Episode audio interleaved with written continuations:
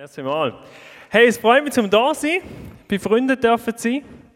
Äh, wir dürfen ICF ist für mich immer wieder eine wichtige Church, immer wieder wichtige Leute da innen auch. Wir haben äh, immer wieder vom GPMC her äh, wichtige Begegnungen gehabt mit dem ICF. Bin wieder auch voll mit dabei bei den Musicals, die wir zusammen dürfen machen äh, genau. All die, die den Henno Gerber erwartet haben, sorry, das ist der Chef von mir. Genau, jetzt müssen wir es mit mir vorrechnen. Ähm, genau, darum sagen wir eben auch Johannes und nicht Henno, weil ähm, er eben ja schon Henno heißt, richtig. Ja, ihr hört ein bisschen meinem Dialekt an, ich bin nicht ganz von da, auch wenn ich zu Oberhofen aufgewachsen bin. Es gibt noch ein anderes Oberhofen in der Schweiz. Ähm, genau, ich bin hier angekommen, für das Aussendungshaus zu machen. Heute eben Acts, wo ich in der Leitung sein darf. Ähm, bin ich hier hängen geblieben, habe noch eben Miriam Kurate, auch eine Thurgauerin. Ähm, genau, das erste Mal klingeln.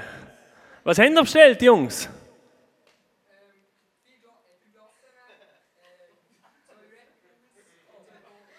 Gut. Ist nicht schlecht. Also, wenn jemand eine Bestellung hat, könnt ihr bei Ihnen aufgeben, he? nicht bei mir.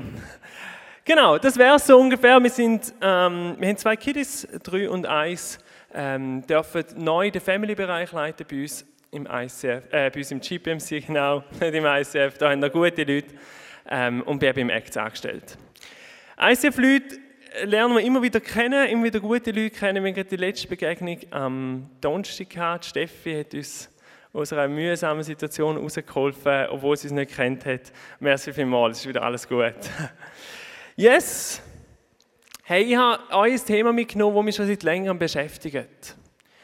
Und so vielleicht habt ihr euch auch schon gefragt, inwiefern passt Hingabe zu einem Glauben, der auf Gnade baut? Wie passt Hingabe und Gnade ganz genau zusammen? Wie hätte das Jesus zusammenbringen können? Ich habe mich vor einer schon seit längerem, aber jetzt vor ein paar Monaten ganz konkret, ich mit dieser Frage auseinander anfangen zu setzen, wegen einer kleinen Begebenheit. Und bevor ich die will euch erzählen will, ich noch beten. Jesus, ich danke dir vielmals für das, was du vorgelebt hast. Ich danke dir vielmals für das, wo du gewesen bist auf dieser Erde. Der Vollkommene, der, der Sohn Gottes auf die Erde gekommen ist wo wir von dir lernen können. Und ich bitte, dass du unser Herz auftust und dürfen heute lernen, wie du es denkst hast, mit dieser Nachfolge, mit dieser Hingabe, mit dieser Gnade, die du gebracht hast. Amen. Wer alles hat früher noch Kassettchen äh, gelost? Mal schnell Hand hoch. Oh wow, das sind ein paar über 30 in dem Fall. Alle unter 30 wissen wahrscheinlich nicht mehr ganz genau, was ich erzähle. Das ist so der Vorläufer von, von CDs. Und ich habe als Kind aufgewachsen auf einem Bauernhof, als fünfter Bub, oder als, als fünftes Kind, der vierte Bub, habe ich viel so Kassettchen gelost. Und mein Sohn hat auch schon wieder so CDs bekommen. Die meisten waren christliche Kassettchen. Und es war vor zwei, drei Monaten, ich war in der Küche am Abwaschen und mein Sohn lässt in seinem Zimmer lässt ein Kassettchen.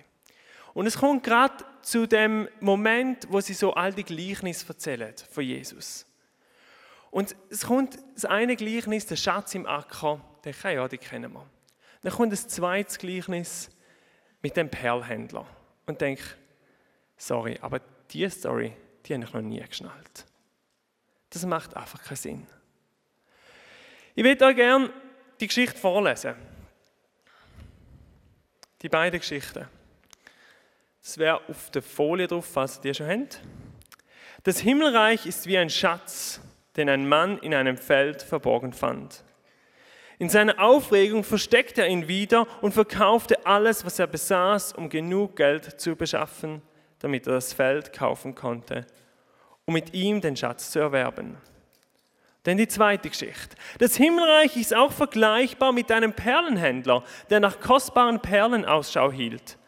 Als er eine Perle von großem Wert entdeckte, verkaufte er alles, was er besaß und kaufte die Perle. Sie haben die Geschichte angelost, denkt, das Verhalten von dem Perlhändler macht für mich keinen Sinn. Aber bevor wir auf das kommen, will ich schnell auf das Himmelreich eingehen. Das Himmelreich ist ein spezieller, ein spezieller Name, ein spezieller Begriff, den Gott oder beziehungsweise Jesus immer wieder braucht. Vor allem im Matthäus-Evangelium kommt er wieder vor. In den anderen Evangelien, äh, Evangelien heißt Reich Gottes. Und zwar kommt er eigentlich, wenn mal das Matthäus-Evangelium durchlesen, kommt er immer vor. Wo Johannes der Täufer aufsteht und sagt, hey, wisst ihr was, jetzt ist meine Zeit da, sagt er, das Himmelreich ist nahe. Matthäus 3. Wo Jesus seinen Dienst anfängt, sagt er, von da an Jesus zu predigen, hört, hört auf zu sündigen und kehrt um zu Gott, denn das Himmelreich ist nahe. Und so zieht sich das Himmelreich eigentlich durch das Matthäus-Evangelium. Es geht immer und immer wieder ums Himmelreich. Aber Jesus erklärt nie genau, was das Himmelreich ist. Bis er bei Matthäus 13 landet oder mir beim Lesen. Und plötzlich erzählt Jesus sieben Geschichten über das Himmelreich, wo er jedes Mal einen Aspekt aufzeigt von dem Himmelreich. Und das, was wir heute machen, die zwei Geschichten, sind in dem Matthäus 13 drin, wo Jesus sieben verschiedene Aspekte, sieben verschiedene Geschichten erzählt über das Himmelreich. Und da innen sind wir mit diesen zwei Geschichten. Und wir anfangen mit dem Kaufmann, mit dem Perlhändler. Ich habe den hier mitgenommen. Er ist ein bisschen weiblich rausgekommen, aber ich denke, so fühlt sich auch Frauen angesprochen, wenn wir schon einen Perlhändler haben. Der Perlhändler, der ist auf der Suche nach schönen Perlen. So steht es beschrieben. Und er geht, kauft und verkauft und plötzlich findet er eine neue Perle, eine wunderschöne Perle, eine, die er noch nie so gesehen hat. Und er fragt nach dem Preis von dieser Perle. Und er merkt, für die Perle muss er alles verkaufen. Alles.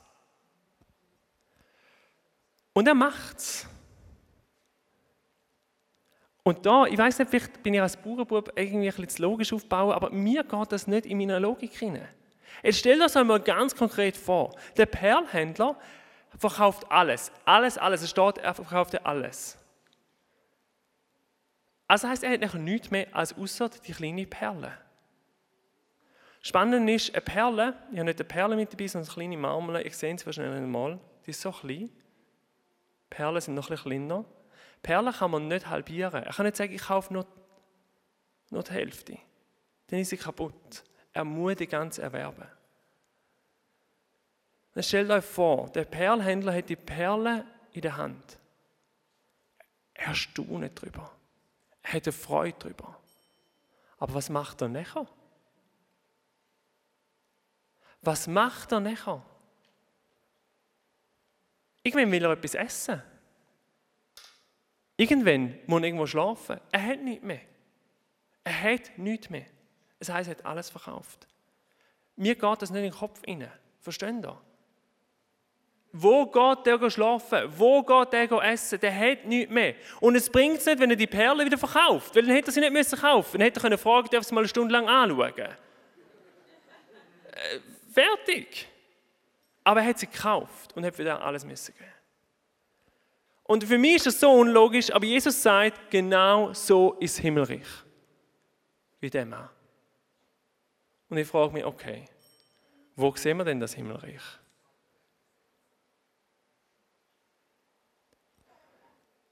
Schaut, ich glaube, Jesus ist das Himmelreich.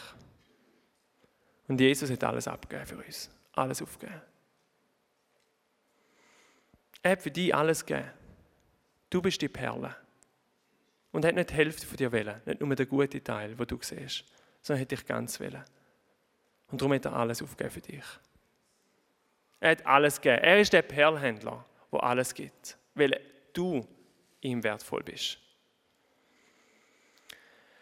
So sagt er über sich selber, ich bin nicht gekommen, um, oder der Menschensohn ist nicht gekommen, um sich dienen zu lassen, sondern anderen zu dienen.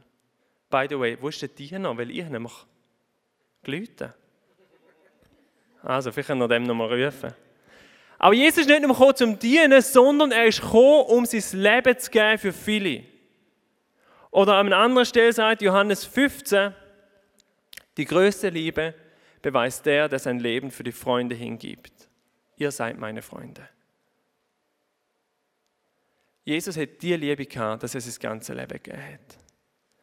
Und wisst ihr, ich sage dem in einem Begriff, würde ich dem Hingabe sagen.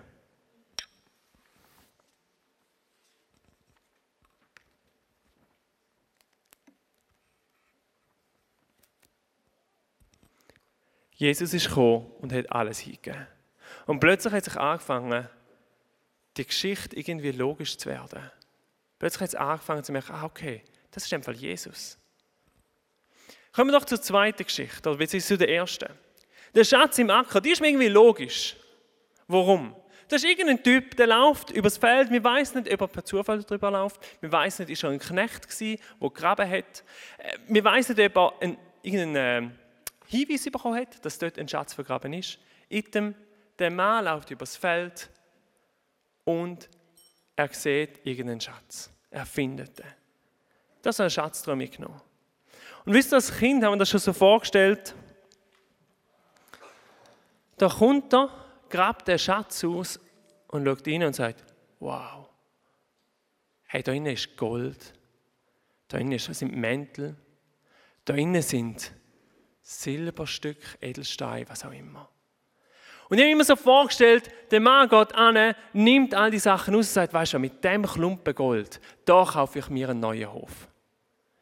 Mit dem Klumpen Gold kaufe ich mir drei Arbeiter. Drei Arbeiter, die für mich arbeiten. Und mit dem Gewand kaufe ich mir zehn Kühe. Und so war er ausgesorgt. Und darum ist für mich das irgendwie logisch. Der Mann ist zwar auch hingegangen und hat alles verkauft, aber der hat nachher einen Schatztruhe gehabt.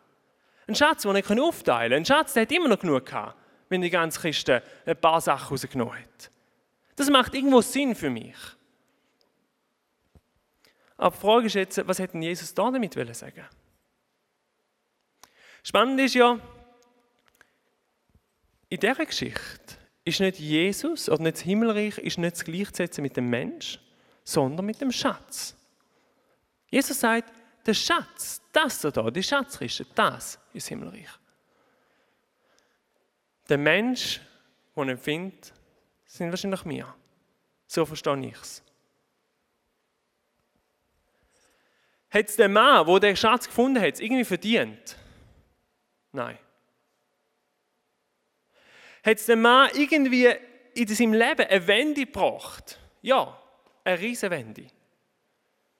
Hat es ihn reicher gemacht? Ja. Es war ein entscheidender Moment, wo er den Schatz gefunden hat. Schaut, ich glaube, wie wir vorher gesagt haben, der Perlhändler ist Jesus, der alles hingegeben hat. So ist auch der Schatz Jesus, wenn er sagt, es ist Himmelreich. Wenn wir den Schatz finden, wenn wir Jesus finden,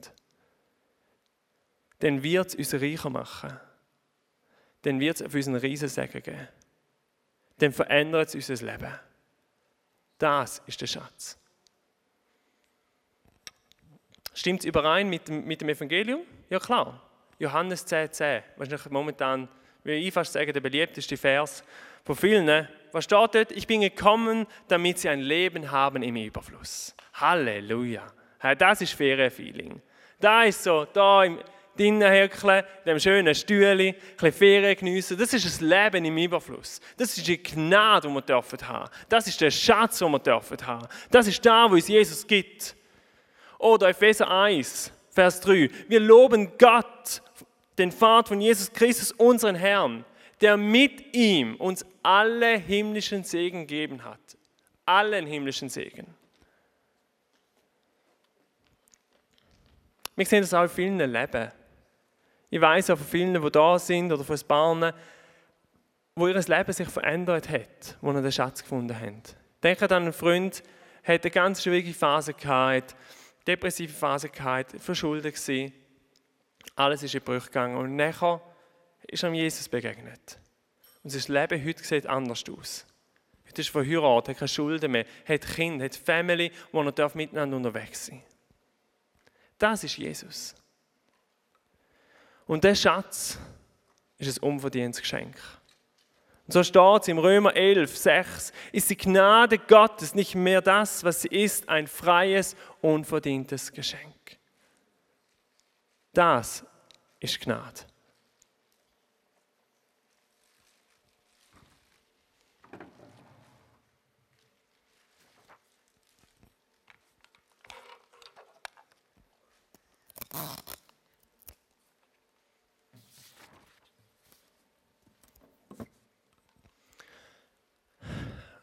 Aber jetzt kommen wir zu einem spannenden Punkt. Die Geschichte bleibt nicht da stehen. Jesus sagt nicht einfach, hey, einer hat einen Schatz gefunden, hat er einen gehabt. Sondern Jesus sagt, was hat er gemacht als erstes, als er einen Schatz gefunden hat? Was hat er gemacht? Was steht? Steht im Vers voller Aufregung. In der Übersetzung, die ich vorgelesen habe, in voller Aufregung. Der Mann ist als erstes in voller Aufregung gekommen. Wahrscheinlich, und schon stellen wir es vor, ist der Mann,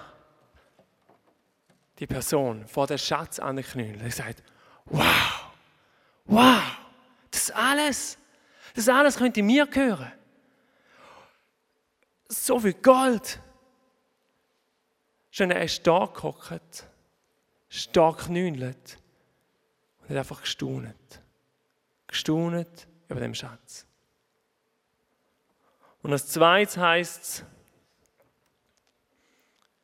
er ist hingegangen und hat alles verkauft. Er ist hingegangen und hat alles verkauft. Er hat mit seinem ganzen Alten vorher aufgehört. Ich glaube, liebe Freunde, das ist der Teil, wo man manchmal nicht so gerne hört. Vor allem nicht, wenn wir in der Sommerferien sind. Die Gnade, der Schatz, das Geschenk, das wir bekommen haben, das ist ein schöner Teil. Aber Jesus sagt, er ist hingegangen und hat alles verkauft, was er hatte. Ein großer Unterschied zum Perlhändler, er hat noch massiv mehr, viel mehr gehabt. Er hat nur ein Feld gekauft, er hat nicht einen Schatz müssen kaufen. Er hat ein kleines Feld gekauft, wo er gewusst hat, dass ein Schatz in vergraben war. Aber er hat nachher einen Schatz gehabt. Ich stelle mir vor, der hat vielleicht ein paar tausend Franken zusammengebracht mit allem, was er hatte und hat nachher einen Millionenbetrag gehabt. Einen Millionenbetrag. Aber er hat alles verkaufen. Da schwätzt Jesus für mich wieder über Hingabe.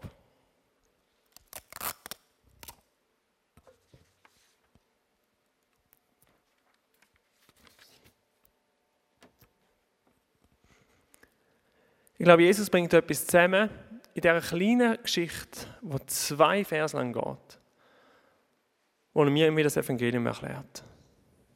Das Evangelium ist Gnade. Das neue Leben ist Gnade. Aber das Evangelium kostet uns auch etwas. Und das ist das, was man vielleicht momentan nicht so hört. Das ist da, wo ich einmal bin, wenn ich Predigten los, manchmal ein bisschen ausblendet wird. Und wenn ich anfange, Geschichten zu lesen von verfolgten Christen, Geschichten lesen von Leuten, die wirklich alles gegeben haben, merke ich, da ist noch etwas um, was in meinem Leben manchmal fehlt. Die völlige Hingabe. Bereitschaft, zum alles zu geben, was ich bis jetzt besitze.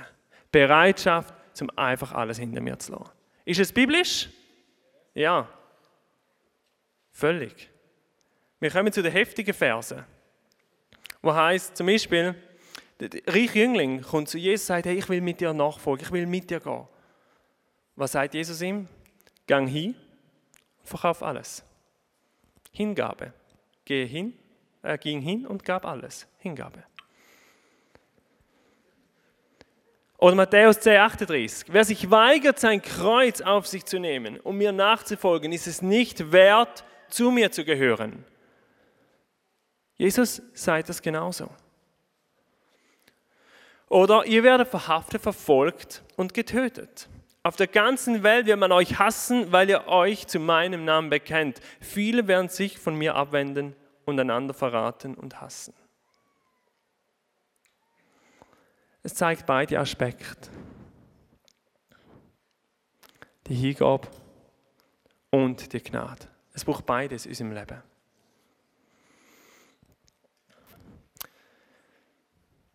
Und wisst ihr, ich glaube, jeder von uns hat ein Thema, das einem mehr liegt. Vielleicht Hingabe bei dir oder vielleicht Gnade.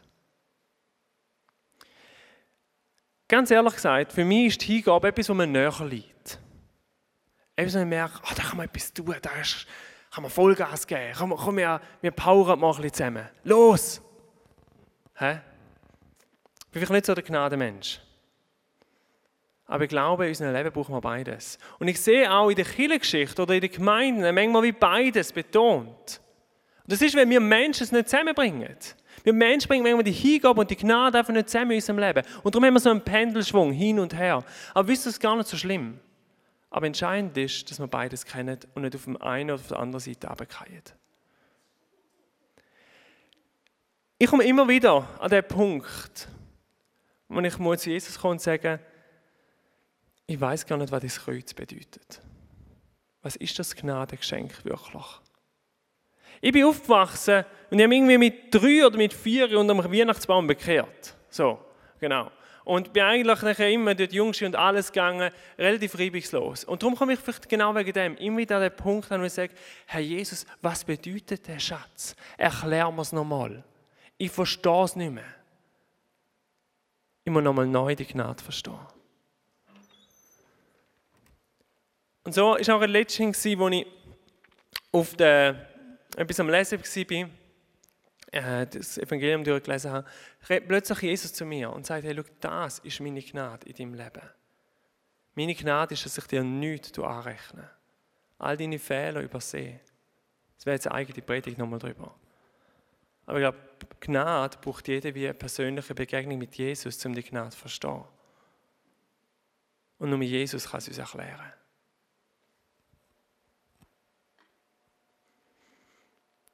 Und manchmal kippt man ein bisschen auf dieser Seite. Ich habe heute Morgen gerade eine Stelle gelesen, wo Jesus sagt, hey, also schon im Alten Testament sagt eigentlich Gott, sagt, hey, weißt du, ich mag eure Gottesdienste nicht mehr. Ihr seht die Welt dort draussen nicht mehr.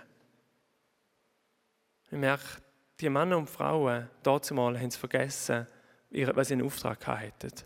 Sie haben nur noch gestaunt über dem, was sie bekommen haben, über dem großen Segen. Liebe ICF, inwiefern sind wir manchmal in unseren Gemeinden in der Gefahr, um nur noch uns zu sehen und das Segen, das wir bekommen haben. Und vergessen die Witwe und Waisen und Prostituierten da draußen. Ich glaube, wir brauchen beides in unserem Leben. Die Gnade und die Hingabe.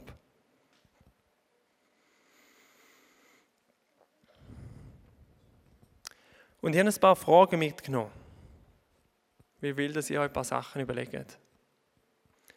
Die eine Frage ist, was ist dein Thema?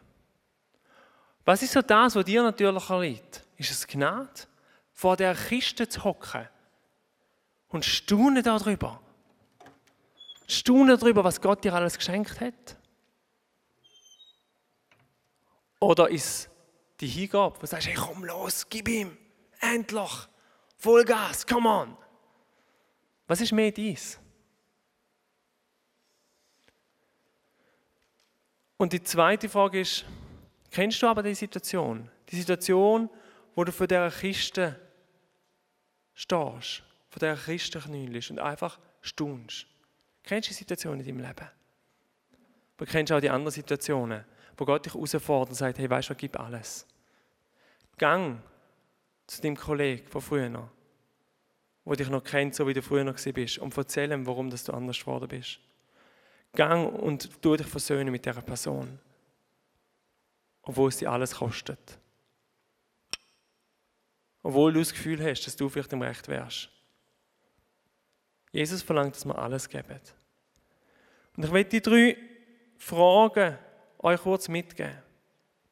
Zu überlegen, was liebt mir eher und kenne beide Situationen.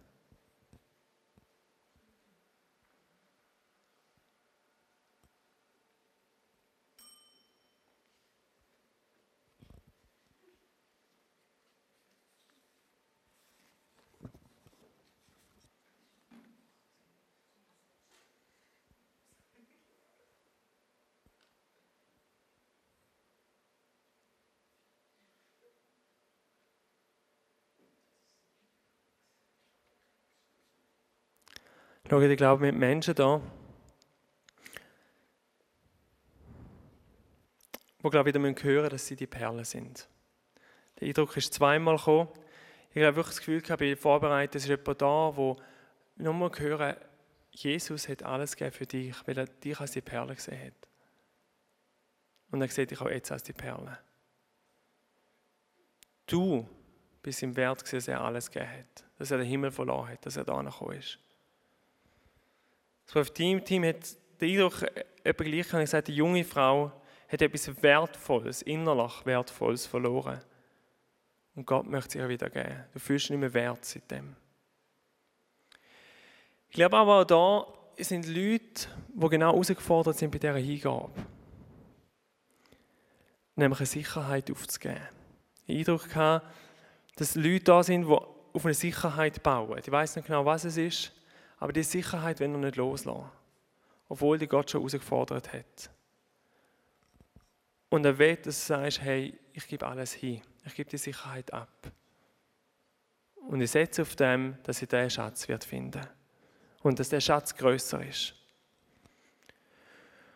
Und dass noch ein Mann da ist mit Suchtproblemen.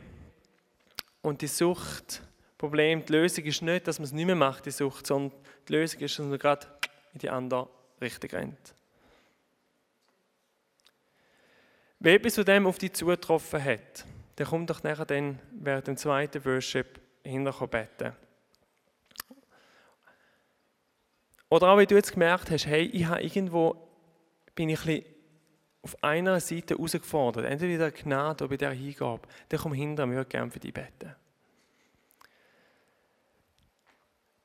Ich glaube, es ist ein Thema, wo wir heute uns wieder damit beschäftigen die Gnade und die Hingabe. Wenn wir manchmal auf der einen Seite runterfallen. Und wir sind immer wieder herausgefordert, das zusammenzubringen in unserem Leben. Ganz praktisch. Und wir sind nicht die Ersten, die sich mit dem beschäftigen. Sondern der Bonhoeffer, für all die, die ihn kennen, im Zweiten Weltkrieg hat er sich abgewendet vom, vom Deutschen Reich, gesagt, ich kann dem nicht hinter dem stehen und hat sich einen sicheren Job aufgegeben. Als Pastor im Deutschen Reich hat er aufgegeben und hat angefangen, in der Untergrundkirche, in der Untergrundbewegung dort zu wirken hat Juden aufgenommen, hat Juden versteckt, äh, Leute von seiner Familie, hat alles aufgegeben. Und er hat sich in seinem Buch äh, Nachfolge, hat er sich mit dieser Gnade und dieser Hingabe auseinandergesetzt. Und ich habe euch zum Schluss einen, den Text mitgebracht, weil ich finde, er ist enorm stark. Weil Bonhoeffer von dem etwas geschmeckt hat. Er redet hier über Hingabe, man kann es äh, Nachfolge, man kann es auch Hingabe nennen, das spielt keine Rolle. Billige Gnade ist die Predigt der Vergebung ohne Buße. Ist Taufe ohne Gemeindezucht, ist Abendmahl ohne Bekenntnis der Sünden. Ist Absolution ohne persönliche Beichte. Billige Gnade ist Gnade ohne Nachfolge, ohne Hingabe. Gnade ohne Kreuz, Gnade ohne den lebendigen, menschgewordenen Jesus Christus. Teure Gnade ist der verborgene Schatz im Acker, um dessen Willen der Mensch hingeht und mit Freuden alles verkauft, was er hatte. Die köstliche Perle, für deren Preis der Kaufmann alle seine Güter hingibt. Die Königsherrschaft Christi um deren Willen sich der Mensch das Auge ausreißt, das ihn ärgert. Der Ruf Jesu Christi, der auf den hin der Jünger seine Netze verlässt und nachfolgt. Bonhoeffer bringt da einen neuen Begriff. Es ist die teure Gnade. Teuer ist die Gnade, weil es in die Nachfolge ruft. Gnade ist es, weil es in die Nachfolge Jesus Christi ruft. Teuer ist sie, weil sie dem Menschen das Leben kostet. Aber Gnade ist sie, weil es ihm so das Leben erst schenkt. Teuer ist sie, weil sie die Sünde verdammt. Gnade, weil sie den Sünder rechtfertigt. Teuer ist die Gnade vor allem darum, weil sie Gott teuer gewesen ist, weil sie Gott das Leben seines Sohnes gekostet hat. Ihr seid teuer erkauft. Und weil uns nicht billig sein kann, was Gott teuer war und ist. Gnade ist sie vor allem darum, weil Gott, sein Sohn, nicht so teuer war für unser Leben, sondern weil er ihn für uns hingab. Teuer, teure Gnade ist Menschwerdung Jesus. Teuer ist die Gnade, weil den Menschen unter das Joch der Nachfolge von Jesus Christi zwingt. Gnade ist es, dass Jesus sagt, mein Joch ist sanft und meine Last ist leicht. Gnade und Nachfolge. Gnade und Hingabe gehören unauflöslich zusammen. Und Jesus, ich bitte, dass du es immer wieder erklärst. Jetzt ich bitte für all die Menschen, die mehr auf dieser Macherseite stehen, dass wir wieder neu auf die Situation haben, wo von dieser Schatzkiste knüneln und staunen über dem, was du gemacht hast. Über dem, wie du alles gegeben hast für uns. Die Hingabe vorgelebt hast.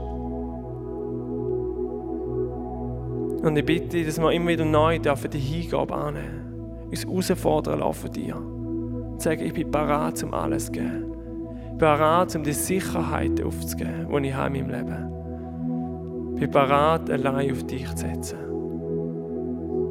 Bereit, den Schritt aufs Wasser zu machen. Vater, bitte, dass du gnädig bist mit uns, da wo wir die Gnade und die Hingabe nicht mehr zusammenbringen in unserem Leben. Wo wir nur aufs eine gesetzt haben. Und ich bitte, dass wir es immer wieder neu zusammenbringen dürfen. Das Staunen über dem Schatz und die Bereitschaft, alles anzulegen, um dir nachzufolgen.